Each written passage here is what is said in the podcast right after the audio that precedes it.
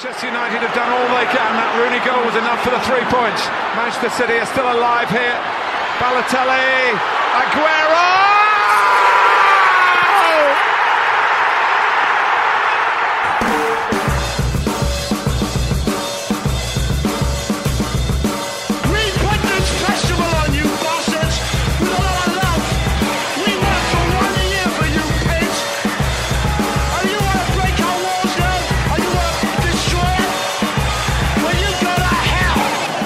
Here's Hughes again. And here's Giggs over the goalkeeper. Cantona!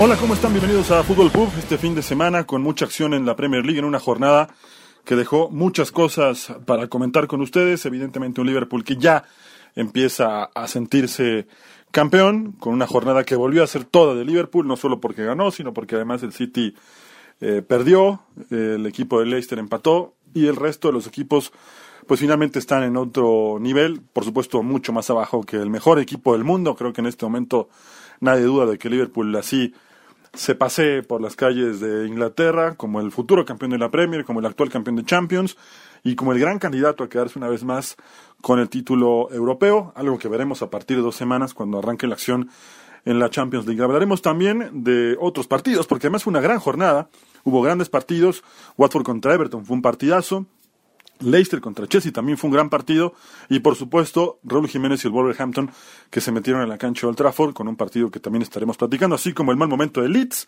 en el Sky Bet Championship y por supuesto al final tendremos un bloque especial dedicado a la tragedia aérea que vivió el conjunto del Manchester United y de la cual se cumplen años este próximo 6 de febrero. Aquí arrancamos Fútbol.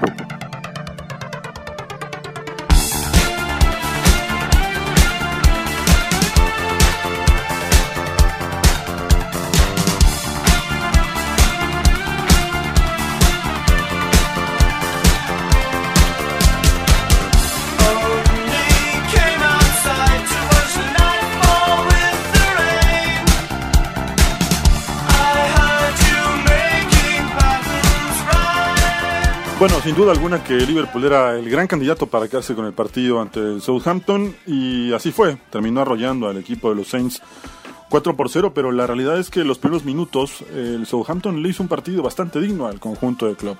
Tuvo buenas situaciones de peligro, se paró bien en la cancha, atacó bien con los dos delanteros que puso eh, el conjunto de Ralph Hasenhut y si fuera otro equipo con un poquito más de puntería hablaríamos de que el resultado quizá habría sido el mismo porque el peso específico de Liverpool es muy muy grande en este momento pero la falta de pegada del Southampton evitó que el resultado, insisto, fuera medianamente distinto. Es decir, por ahí el partido pudo haber terminado 4 a 2 y no 4 a 0, eh, pero los tres puntos hubieran igualmente sido para Liverpool.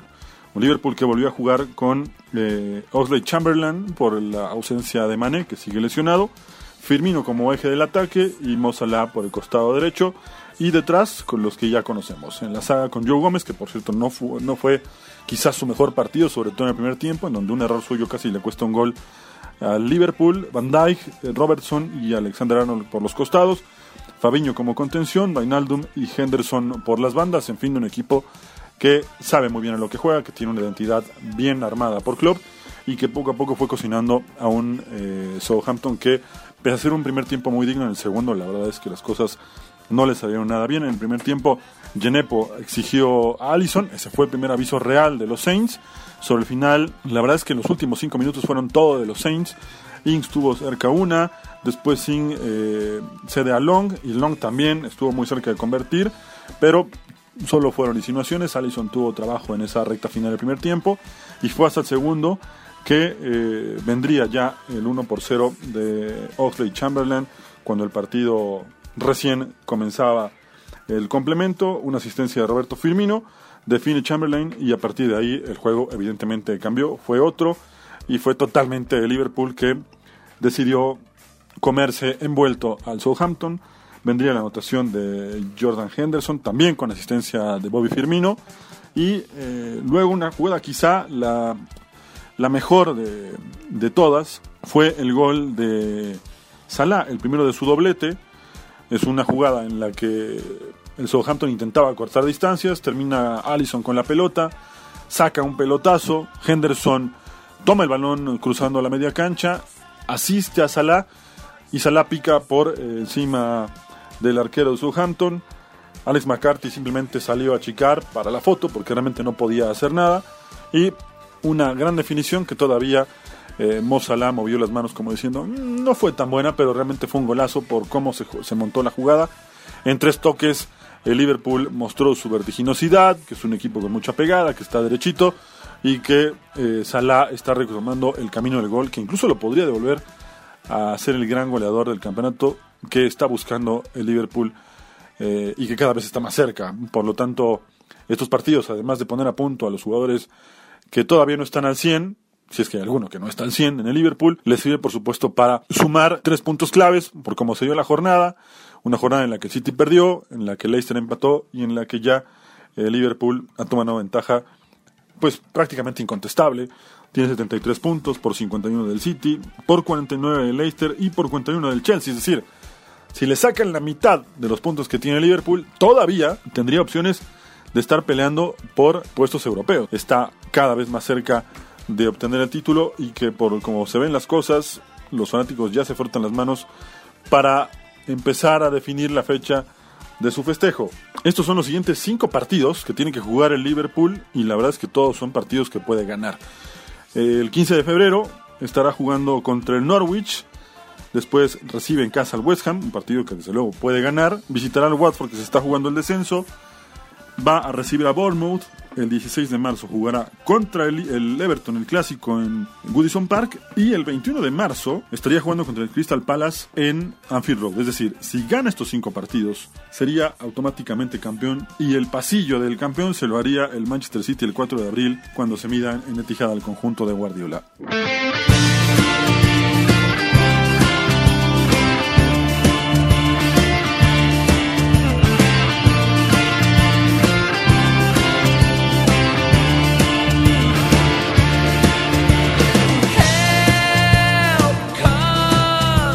Bueno, llegamos contacto ahora hasta Venezuela con Jesús Rodríguez. Se nos va a platicar un poco lo que pasó en el Leicester contra Chelsea. Realmente un gran partido con un Rudiger que tuvo una gran actuación. Uno de los centrales que hizo doblete esta jornada junto con Jerry Mina. Fue una jornada de defensas centrales y que además hicieron doblete. Fue un gran partido este en King Power Stadium. Y Jesús desde Venezuela nos da los detalles de este empate que aleja desde luego al Leicester de la lucha por el título, pero que lo mantiene en zona de Champions League. Jesús, te escuchamos con mucho gusto. Adelante con el informe. Hola, ¿qué tal amigos de Fútbol Pop? El día de hoy vamos a repasar un poco de lo que nos dejó el trepidante partido entre Leicester y Chelsea en la lucha por la competición europea. Leicester salía con un 4-1-4-1, donde Hans Choduri era el, el vértice del medio más retrasado. Tielemans y Madison más adelante, Barnes y ellos se caían en una especie de interiores barra extremos que llegaban hasta el, profundo para acompañar a Bardi que era el punta. Mientras que Chelsea salía con un 4-3-1 con James y Apilicueta como laterales, Rudiger y Christensen como centrales. En, en la batería de medio estaban Jorginho y Kanté para tener más adelante a Pedro por izquierda, Mount como una especie de media punta y a Carlos Hudson por derecha y en punta la fiera Tammy Abraham. El equipo de Lampard fue el dominador inicial de las acciones con un espectacular juego de pases donde se abría muy bien la cancha, se distribuían muy bien las posiciones, se colocaban muy bien los volantes por fuera para recibir entre líneas y profundizar la jugada. En este sentido, Callum Hudson hoy fue eh, el líder del ataque blue, con sus apariciones, desbordes, llevaba a Chelsea hasta zona de peligro. Un Chelsea que, aunque llegaba, tenía la, mala idea, digámoslo así, de entrar hasta la área tocando mucho y terminaba chocando con la última línea de Leicester en vez de rematar en, en momentos donde parecía podía hacerlo. Entonces terminaba infructuosa esa buena circulación del equipo blue, mientras que los Foxys se defendían muy atrás y lo único que buscaban hacer era una transición rápida que solo en dos ocasiones pudo tener efecto, terminando en par de corners que fueron bien cabeceados y que inquietaron un poco la portería de Willy Caballero durante la primera mitad. El arranque del segundo tiempo traería instantáneamente las emociones, pues antes del primer minuto un córner para Chelsea se convertiría en el primer gol gracias a un cabezazo de Rudiger apareciendo solo por el segundo palo y sorprendiendo a Casper y Michael. Sin embargo, este segundo tiempo cambiaría mucho en su tónica, porque Leicester entendió su problema y decidió adelantar el bloque, juntando a Choduri más con Tielemans en la mitad para controlar un poco mejor el balón y que Madison tuviera una mayor participación entre líneas. Esto le dio a Leicester más dinamismo, una mayor velocidad en esas transiciones que se convirtieron en jugadas de peligro, llegando rápidamente al empate al minuto 54 con una combinación entre Choduri, Madison y Barnes.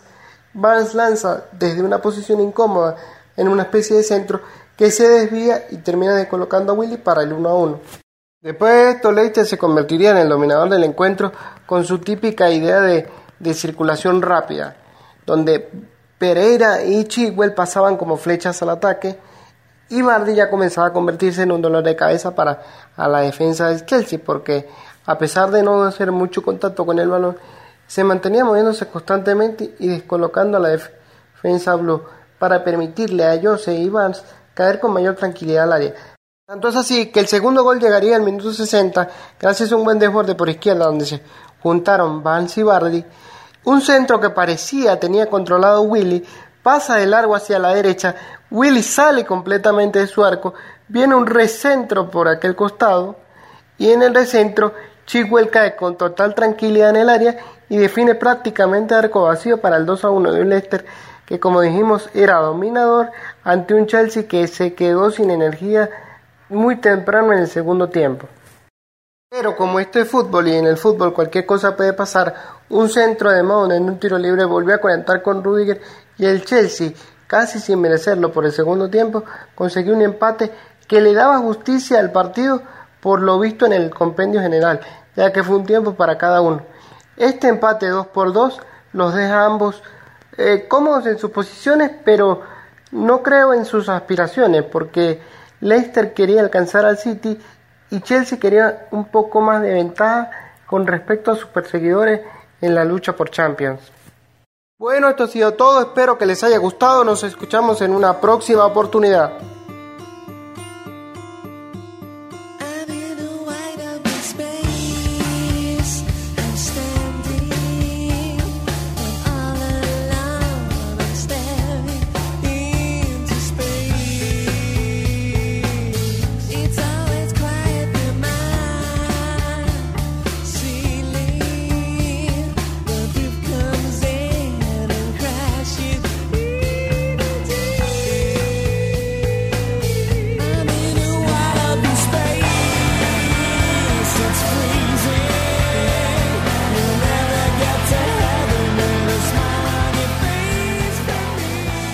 Bien, el Manchester City definitivamente dio por entregada la corona ayer tras su derrota con el Tottenham en Londres. Otra vez el Manchester City se volvió a equivocar en un momento clave del campeonato. Ya la situación pintaba muy oscura para el equipo de Guardiola y meterse al Tottenham Hotspur Stadium fue eh, una visita muy arriesgada y de la cual salió mucho más que con un simple raspón. Creo que salió entregando la corona fue un no definitivo a poder seguir luchando por treparse a la punta del campeonato, ya algo casi imposible, y con esta diferencia, con los resultados que dieron este fin de semana, la ventaja es casi incontestable. El mismo Guardiola asumió que es complicado y que tendrá que centrarse ya en la lucha por la Champions League eh, lo que resta del torneo y también por quedar bien colocado entre los mejores cuatro de la tabla, tomando en cuenta que Liverpool es prácticamente campeón. De entrada, el Tottenham le hizo un partido realmente muy inteligente al equipo de Guardiola. Desde el primer momento, el Tottenham se replegó en el medio campo. No es que le haya entregado la iniciativa de la pelota a Guardiola y a los suyos, sino que fue muy inteligente Mourinho al conocer perfectamente bien a uno de sus grandes rivales, sabía qué planteo iba a buscar Guardiola y sabía cuál era el antídoto para poder contrarrestar la posesión de pelota del equipo de Pep. De entrada, la presión que ejercían los hombres de arriba con el conjunto del City fue fundamental para que no pudieran ocupar los espacios en el medio campo. Arrancó con Son, Moura y Berbain, que además debutó con el equipo de Tottenham tras su paso con el PSB, y con un Dele Alli también haciendo esta especie de presión para obligar al City a mantenerse justo en media cancha y de ahí no pasar. Y fue justamente hasta pasados los 10 minutos en donde las cosas empezaron a calentar y a distorsionarse un poco en torno al tema arbitral. Raheem Sterling tiene un planchazo a Ali, el bar revisa, increíblemente no marcan tarjeta roja, amonestan al jugador del City y a partir de ahí el partido cambia para bien del Tottenham y para mal del City, que no volvió a ser el mismo. Seguía intentando, pero la verdad es que nunca tuvo pegada ni generó realmente peligro en el arco de Lloris. Y bueno, eh, pasado el la media hora de partido llegó un penal que además lo tardó en marcar dos, dos, minutos después. La jugada en la que cae Agüero da la sensación de que es un contacto propio de una disputa entre un delantero y un defensor. En el bar determinan que fue penal. La jugada se marca dos minutos después. La acción ocurre al 36 y hasta el 38 el silbante decide marcar penal. Alguien del bar le avisa. Ni siquiera se detiene mucho, mucho más de lo que ya había pasado en la jugada marca penal, lo patea Gundogan, se adelanta Loris, debió repetirse la, jugada, el árbitro no repite el penal y encima vuelve a marcar penal por un aparente foul sobre Sterling. Se dan cuenta que no hay foul y por simular a Sterling debieron haberlo amonestado y por consecuencia lógico expulsarlo porque ya tenía una amarilla. No pasó ni una, ni la otra, ni la otra. Lo único que determinó el árbitro fue no cobrar penal, el segundo en este, en este caso, y mantener el resultado con un 0 por 0 que dejaba a todo mundo molesto, a Mourinho protestando por la roja de Sterling, a Guardiola incrédulo porque no habían repetido el penalti por adelantamiento de Loris y así se iría en el descanso.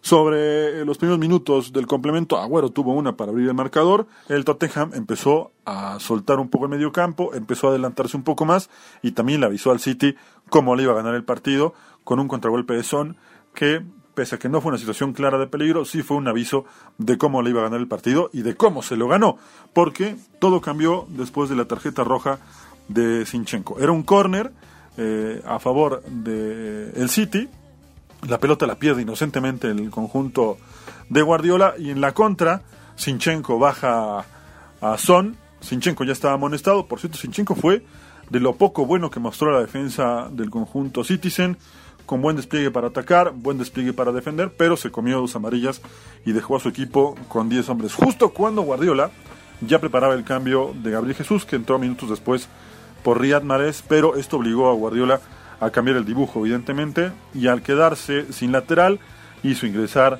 a Joao Cancelo para ocupar ese lugar y mantenerse con Otamendi Fernandinho Walker y eh, sacó justamente a Agüero para quitar un hombre de ataque y dejar en ese momento solos en punta a Sterling y Marés, aunque después terminó jugando solo con un delantero porque también Sterling y Marés terminaron abandonando el terreno de juego para que ingresara Gabriel Jesús y también Bernardo Silva, que buscaba tener la pelota en medio campo, pero la verdad es que en ese momento ya el partido estaba decidido.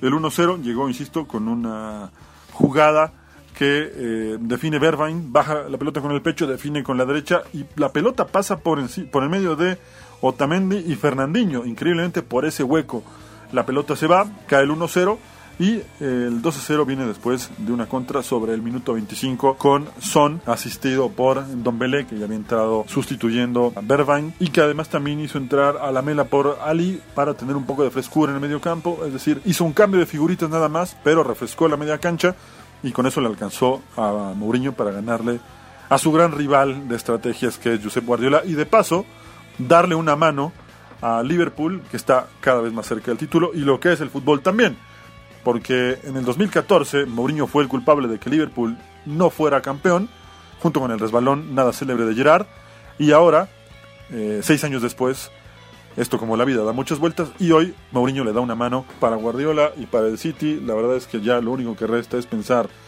en los próximos rivales, en lo que le queda al conjunto de Guardiola en la temporada y por supuesto tratar de tener un cierre digno en la Premier League y llegar a lo más alto en Champions League.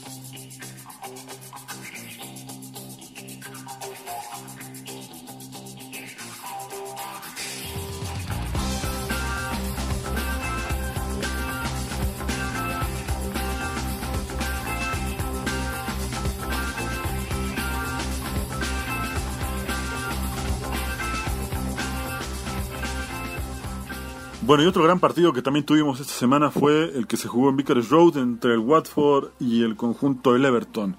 El equipo de Ancelotti, la verdad es que está haciendo las cosas muy bien, está trepando muchas posiciones, está solamente a cuatro de zona de Europa League y el Watford, pese a que sigue sumido en la zona roja de la tabla como penúltimo lugar, ha cambiado muchísimo eh, en los últimos partidos y le hizo un gran juego a los Toffees, solo que el equipo de Ancelotti fue mucho más vivo y le sacó el partido sobre el final. Paul Mendoza está con nosotros para hablar justamente de ese partido, ese 3-2 trepidante. Así que Paul, te escuchamos con el informe de este 3-2 de los Toffees sobre los Hornets. Abrazo grande amigas y amigos de Fútbol Pub, aquí Paul Mendoza para dar referencia a lo que aconteció en Vicar Road entre el Watford y el Everton. Una nueva decepción para los Hornets de Nigel Pearson que nuevamente sufren una derrota que los mantiene en la zona baja de la tabla. Por el lado del Everton, los Toffees de Carleto Ancelotti, sin duda le ha cambiado la cara desde su llegada al cuadro de Liverpool y una victoria que tuvo que darle la vuelta al marcador, así que no fue un partido nada fácil para los Toffees. Eh, el partido para Watford, bueno, sabiendo que, eh, se enfrentaba al Everton, un rival que el año pasado buscando revancha incluso por su eliminación de la Copa de la Liga. Se presentaba en su cancha Vicar Road con su esquema 4-2-3-1, con Ben Foster en la portería, por los costados, buscando los desbordes, Adrián Mariapa y Adam Massina. En la zona central, Cry eh, y Cristian Cabacele. El medio campo muy poblado, desde luego buscando evitar los desbordes del cuadro de los Toffees, con Nathaniel eh, Chalova, eh, el francés Etienne Capoue, en, el medio campo con Ducuré, por los costados el español Gerard Delefeo y el argentino Roberto Pereira y en punta buscando los disparos y las anotaciones del capitán Troy Dini. Por el lado de los Toffees del Everton con su tradicional eh, esquema 4-4-2 con Jordan Pickford en la portería, en los costados Lucas Digne y Gibril Cibide, la defensa central colombiano Jerry Mina y el inglés Mason Holgate, el medio campo con dos ex-Gunners, en los costados Alex Iobi y Theo Walcott, en el medio campo eh, este irlandés, desde luego capitán Gilfie Sigurdsson y Fabian Delft, y adelante Dominic Calvert-Lewin con Richarlison. El partido comenzaba y desde luego los Hornets, pues buscando hacer pesar su localía, muy temprano se ponen en ventaja con eh, el gol del defensa Adam Massina, un buen disparo cruzado que deja sin opciones al arquero inglés Jordan Pickford después de un gran pase del, eh, del español Delefeo, curiosamente ex Toffee. Después, bueno, pues el, el, conjunto de los Hornets ya con la ventaja, buscando también ampliarla incluso, pero Everton no se acomodaba en el campo, mucho pelotazo. Después eh, el, el, el balón muy disputado en medio campo, el Everton buscando llegada, pero sin claridad. Y esto pues corrió con suerte el equipo de Nigel Pearson porque nuevamente se ponían en ventaja ya casi al terminar el primer tiempo. El argentino Roberto Pereira, después de que Troy Dini, después de un gran pase, lo deja mano a mano con el arquero inglés Pickford y definen también cruzado y se desataba la algarabía y la alegría para los Hornets. Parecía que llegarían tres puntos que pudieran sacarlos de este de esta zona baja de la tabla para el equipo del Watford. Y parecía incluso que nos iríamos al medio tiempo con la ventaja de los Hornets, pero en tan solo dos minutos el colombiano Jerry Mina, el Everton lograba empatar el primero acercarse al partido, dos goles a uno, después de un tiro de esquina queda el balón dividido en el área y Jerry Mina simplemente empujaba el balón para acercar a los Toffees y les comentábamos un minuto después, realmente muy muy muy cerca ya también del, primer tiempo, Jerry Mina nuevamente con un remate de cabeza empataban las acciones y así nos íbamos al descanso 2 a 2. llegaban cambios, por supuesto, de ambos conjuntos. Parecía que el partido quedaría empatado, muchas faltas, eh, incluso pelotazos. Incluso también ahí el mediocampista inglés Fabian Delph del Everton eh, se iba expulsado al acumular su segunda tarjeta amarilla. Esto, por supuesto, cambiaba el esquema de los Toffees y parecía que nos iríamos empatados 2 a 2, pero en, el, en la última, en el minuto 90, eh, aquí demuestra, por supuesto, el jugador eh, eh, brasileño Richarlison lo importante que es para este club al comandar un excelente contragolpe y por supuesto la velocidad de Theo Walcott. Entre ellos dos arman este contragolpe eh, doloroso para los Hornets y marcaban el tres goles por dos. Así que el Everton le daba la vuelta al partido y la locura sin duda en Vicar Road a lo Premier League sin duda esta gran temporada. Y con este resultado, bueno, pues el Everton queda en novena posición con 33 unidades, ya muy cerca de los Wolves, del Tottenham, del Manchester United y el Sheffield United para puestos europeos, mientras que el Watford con esta nueva derrota eh, se estanca en la posición 19 con 23 unidades. Solo el, el Norwich City es el peor equipo de esta Premier League de esta temporada 2019-2020. Así que el panorama para el Watford no, no luce nada alentador ya que lo que resta de este mes, bueno, van a visitar a Brighton en un partido de desesperados, duelo desde luego vital, más que tres puntos para ambas escuadras. Después van a visitar Old Trafford, al Manchester United, y van a acabar recibiendo al actual líder de esta temporada, a Liverpool. Del otro lado del Everton, bueno, pues va a tener eh, dos eh, equipos eh, de la capital de Londres, porque van a recibir al Crystal Palace en Goodison Park Después van a visitar el Emirates ah, para hacerle frente a los Gunners del Arsenal. Y eh, el primero de marzo estarán desde luego eh, haciéndole honores al Manchester United. Así que panoramas muy muy complicados para ambas escuadras, pero bueno, sin duda para el Watford más, más sin lugar a dudas. Así que amigos, sigan disfrutando. Esto es Fútbol Pub.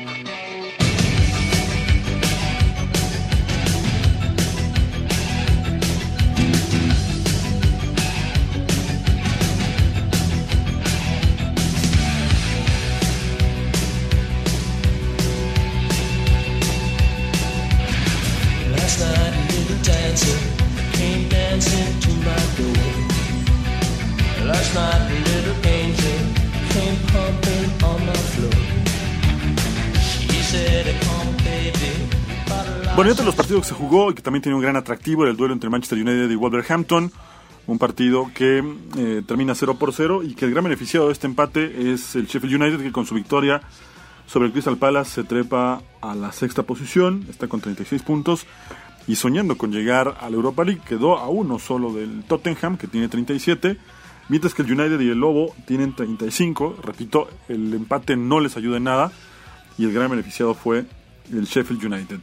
Sobre lo que pasó en Old Trafford, eh, nos platica Iván Alfí, que debuta hoy con nosotros en Fútbol Pub, a quien ya conocemos de otros proyectos en los que hemos trabajado juntos, pero que finalmente ha podido sumarse a Fútbol Pub y le damos la bienvenida. Y por supuesto esperamos que sea la primera de muchas intervenciones con nosotros. Iván, te escuchamos con el informe de este 0-0 entre el United y el Wolverhampton. Bienvenido. ¿Qué tal amigos de Fútbol Pub? Les habla Iván Alfie para hablar de lo que sucedió en la jornada 25 en el Teatro de los Sueños la casa de los Red Devils, en donde el equipo de Solskjaer recibía a los Wolverhamptons de Raúl Jiménez en un duelo muy parejo, no solo desde lo táctico, sino también desde lo parcial. Dos equipos que llegaban con 34 unidades y querían dar el brinco a puestos de Champions League el puesto número 5 que te da el repechaje. Y desde el principio los Red Devils se hicieron de la pelota y fue muy difícil para el equipo de un Espíritu Santo encontrar huecos en una defensiva sólida que no quería permitir otro tropiezo más en liga como le pasó en su último encuentro en la casa del Burnley en donde cayeron 2 a 0 con dos errores muy puntuales de la defensa y a pesar de ser dueños de la pelota fueron pocas las jugadas claras que obtuvo el equipo del Manchester en donde el portugués Bruno Fernández que fue debutante también acaba de llegar más de 50 millones de euros le costó al Manchester United del portugués y dejó una grata sensación en la afición al ser el jugador más participativo a la ofensiva con varios disparos a puerta que no pudieron concretar el gol, pero sí dejó una grata sensación a la afición Red Devil. Aparte fue el que más propuso, el que más intentó. El que tomó la decisión de disparar en los tiros libres, el que se acercaba para hablar con los jugadores, para animar a la afición sobre todo, y esto hizo una buena armonía con la afición de los Red Devils. Sin embargo, hubo dos, dos disparos de larga distancia que hicieron pararse a la afición en más de una ocasión. Adama Traoré al minuto 34 para el equipo visitante y Juan Mata al minuto 60. Sin embargo, las oportunidades más claras fueron para Raúl Jiménez, que casi pone el de la ventaja para los visitantes, pero David De Gea al minuto 69 fue factor. Fue factor y figura para llevarse un punto de casa, mientras que al minuto 90 Diego Dalot iba a tener la oportunidad más clara de cabeza, pero un mal remate dejó suspirando las gradas del Old Trafford que se quedaron con las ganas de gritar un gol. Esa oportunidad me parece la más clara que hubo en el partido, un remate eh, a menos de 5 metros de la puerta del Wolverhampton y el jugador Diego Dalot tiene que agacharse para rematar de cabeza, sin embargo eh, la posición no le convino al jugador y esto hace que el remate salga muy defectuoso, pasó muy cerca de la portería pero se quedó cerca y no pudo concretar el gol en un partido además muy importante para Raúl Jiménez por lo que se ha manejado en los últimos meses en la prensa, prensa inglesa en donde sustentan que el United es uno de los equipos que pujaría por el mexicano en el próximo mercado de verano. Aparte del United se manejan otros nombres como el Chelsea, el Everton y también el Tottenham. Sin embargo, Hugo, me parece que en una, una opinión muy personal, me parece que lo mejor que puede hacer Raúl es quedarse en el Wolverhampton. Se encuentra en un proyecto magnífico para él, en donde siente una armonía ofensiva, en donde hay una mancuerna contra Ore que ha sorprendido al juego europeo, que ha llegado a demostrar su, su, gran nivel con goles ante los mejores equipos de Inglaterra y también en la Europa League. Ahora, están a dos puntos de la Champions, a dos, dos puntos de escalar al quinto, al quinto lugar que te da un repechaje. Sin embargo, también está la posibilidad muy, muy evidente de volver a jugar Europa League el próximo año y me parece que lo mejor que puede quedar, que puede hacer, perdón, eh, Raúl Jiménez es quedarse en el Wolverhampton, justo por eso, porque ha creado una idolatría en la afición de, de los Wolves. Es un jugador que mueve masas, que, que todos quieren quieren festejar como Raúl Jiménez con la, con la máscara, que todos quieren la número 9 con el nombre estampado de Raúl Jiménez. Y me parece que eso es lo más valioso en el fútbol, quedarse con, con, esa, con ese amor de la afición al, jugador y no irse a un equipo en donde probablemente no tenga las mismas oportunidades. El Manchester United es un, es un equipo que tiene varios delanteros, está Martial, está Rashford, Rashford ahora anda lesionado, pero me parece que no llegaría a ser titular, tal vez en el Chelsea ahorita no se encuentran con jugadores tan importantes. Temi Abraham es un jugador eh, muy novato que si bien se ha ganado también al público del Chelsea, pues me parece que no tiene eh, la misma experiencia que Raúl Jiménez. Sin embargo, me parece que lo mejor que puede hacer, al menos por un año más, es quedarse en el Wolverhampton. Muchas gracias Hugo, saludo y nos vemos o nos escuchamos la próxima semana en Fútbol Pub.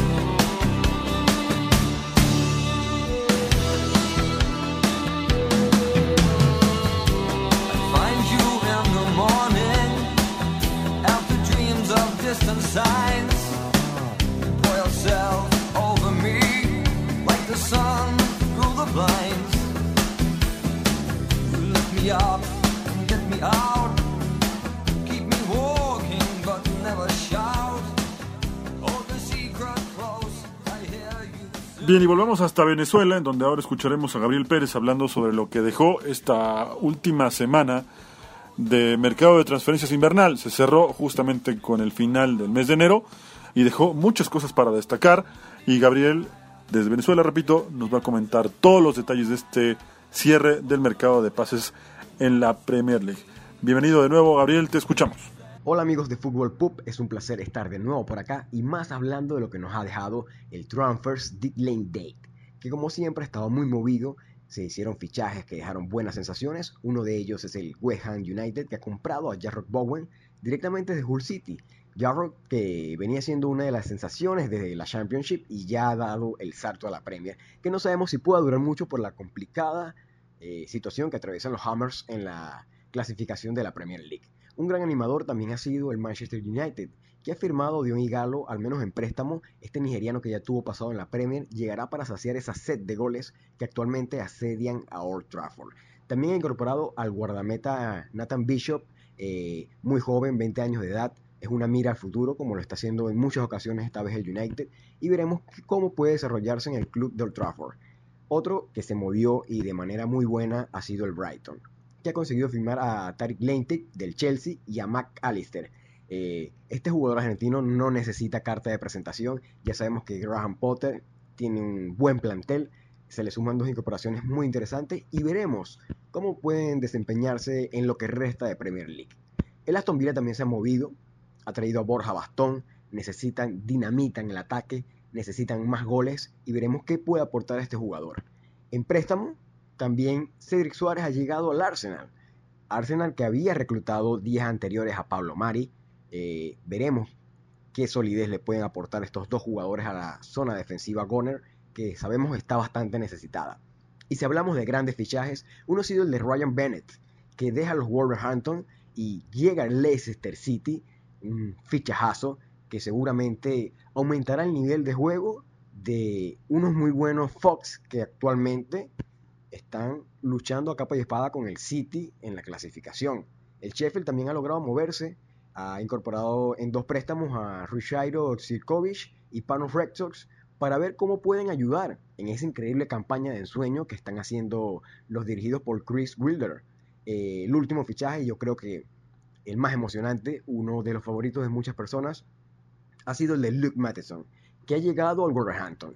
El chico de 17 años, recordemos que alguna vez le marcó, le marcó a el Manchester United, por eso se hizo muy famoso, ya hemos conversado varias veces de él, estaría ahora a disposición de Nuno Espíritu Santo, pero a partir de la próxima temporada. Eh, creo que viendo hacia futuro, este podría ser el fichaje más interesante de todos, seguramente. Alguien que dejó la Premier fue Maya Yoshia, que se fue del Southampton y se ha mudado en préstamo a la Sampdoria de la Serie A. El jugador acaba contrato ya a final de temporada, así que seguramente nos lo sigamos viendo en la Premier League o al menos no en el lado del Southampton. Esto ha sido todo, espero que les haya gustado amigos. Un fuerte abrazo Hugo y seguimos en contacto.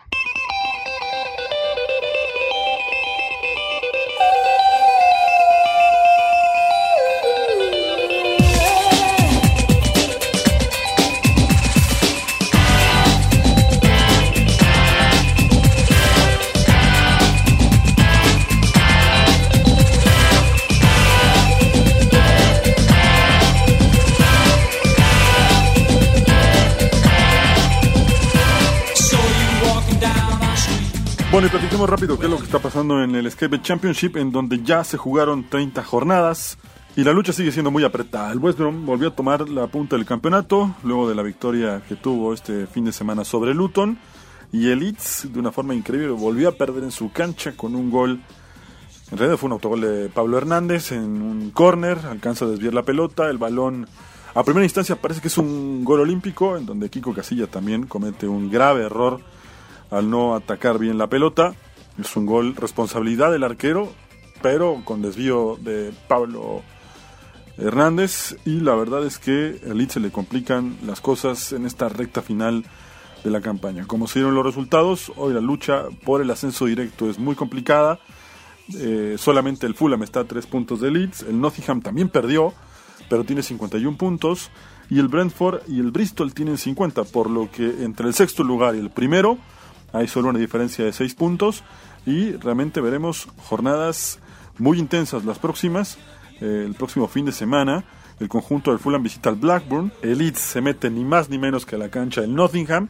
Y hoy por hoy no hay nadie que pueda confiar en una victoria ciegamente de Leeds sobre un Nottingham que pese a perder en su cancha está haciendo las cosas bien y además este partido tiene una rivalidad muy especial. Si pueden ver este partido, no se lo pierdan. Nottingham contra Leeds va a ser sin duda el plato fuerte de esta jornada en el Escape Championship.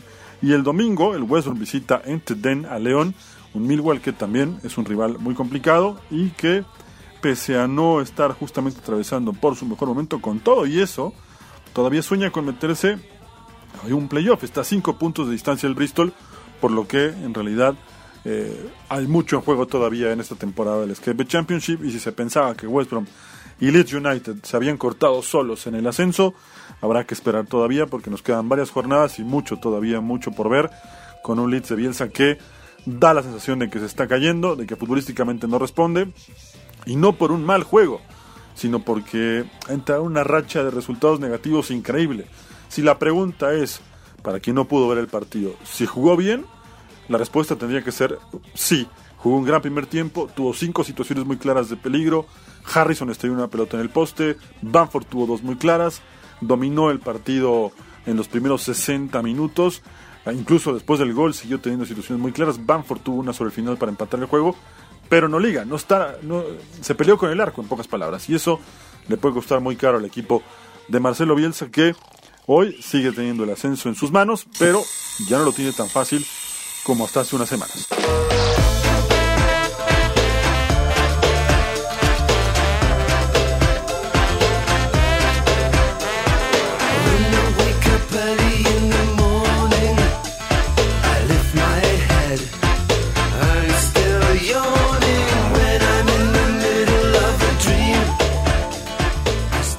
Bueno, y antes de despedirnos, simplemente comentar un poco sobre eh, un nuevo aniversario luctuoso de los Bussy Babes para el Manchester United, este desastre aéreo de Múnich que le cambió para siempre la cara al conjunto del Manchester United, que después de empatar contra la Estrella Roja de Belgrado y cuando se disponían a volver a Manchester, el avión en el que viajaba el plantel profesional del United se estrelló a las afueras del aeropuerto de Múnich y en este accidente perdieron la vida eh, jugadores que estaban destinados a tener un futuro realmente brillante en el fútbol inglés, no solo con el United, sino en el fútbol inglés, porque además habían sido captados por los principales visores del Manchester United y formados en la academia del club, de tal forma que era un equipo que se había arraigado muchísimo entre los hinchas de este conjunto y que por supuesto prometían grandes cosas, incluso eh, se pensaba y siempre quedará en la conciencia de los hinchas que vivieron muy, muy de cerca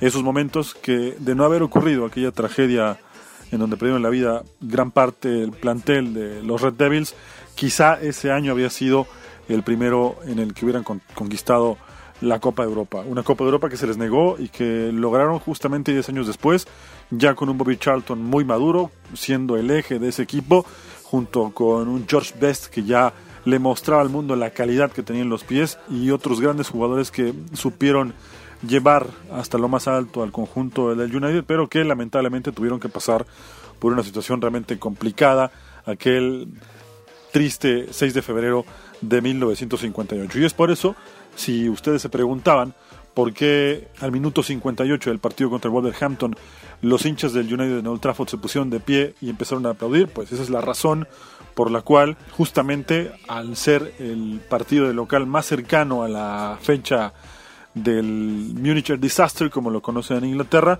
pues fue una manera de rendirle tributo a estos jóvenes jugadores que perdieron la vida en el aeropuerto, a las afueras del aeropuerto de Múnich, un equipo de el United que en esa campaña, justo antes de que ocurriera ese lamentable accidente, marchaban en la cuarta posición de la primera división, todavía muy lejos de llamarse Premier League, pero en la primera división están peleando entre los primeros lugares. Anímicamente quedaron tan golpeados y prácticamente sin equipo que después del accidente no volvieron a ganar más que uno de los últimos 14 partidos de liga que restaban en el torneo. Evidentemente avanzaron a la siguiente ronda de la Champions, pero Milán les pasó por encima, los dejó con un global de 5 por 2 en las semifinales de un torneo que terminaría ganando, por cierto, el Real Madrid. En la Copa sí les fue bien, de hecho a los pocos días de aquel accidente aéreo, para ser exactos el 19 de febrero, el Manchester United volvió a jugar por primera vez un partido, jugó contra el Sheffield Wednesday por los octavos de final de la Copa y sacaron una victoria de 3 por 0. En la Copa les fue bien,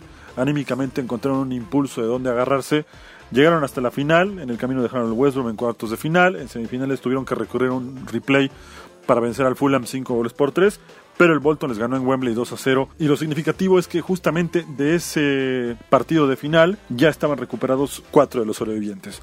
Me refiero a Harry Gregg, el arquero, a Bill Fox, el defensa lateral izquierdo, Eh, Bobby Charlton, por supuesto, ya estaba también como titular, junto con Dennis Boylet, que también fue uno de los jugadores que lograron recuperarse después de ese accidente. Lamentablemente, los jugadores que, que fallecieron fueron George Bent, Roger Byrne, Eddie Coleman, Mark Jones, David Peck, Tommy Taylor, Liam Whelan, Duncan Edwards, que no falleció al instante del accidente, pero sí después a consecuencia de los golpes y lesiones recibidas eh, tras el avionazo. También fallecieron algunos directivos, periodistas, en fin, eh, una lista de 23 personas que fallecieron ese 6 de febrero de 1958 y también justamente por esa razón hay una placa en las afueras de Old Trafford y un reloj en donde el tiempo está detenido justo a la hora del accidente, que son las 3 con 4 de la tarde. Para cerrar este bloque en el que recordamos al Manchester United y este capítulo, el más triste sin duda alguna, de su historia nos iremos justamente con el tributo que Morrissey, hincha del United, le rinde a los Bossy Babes y es esta canción que se llama Munich Are Disaster. Con eso nos vamos de Fútbol Pub, nos escuchamos la próxima semana.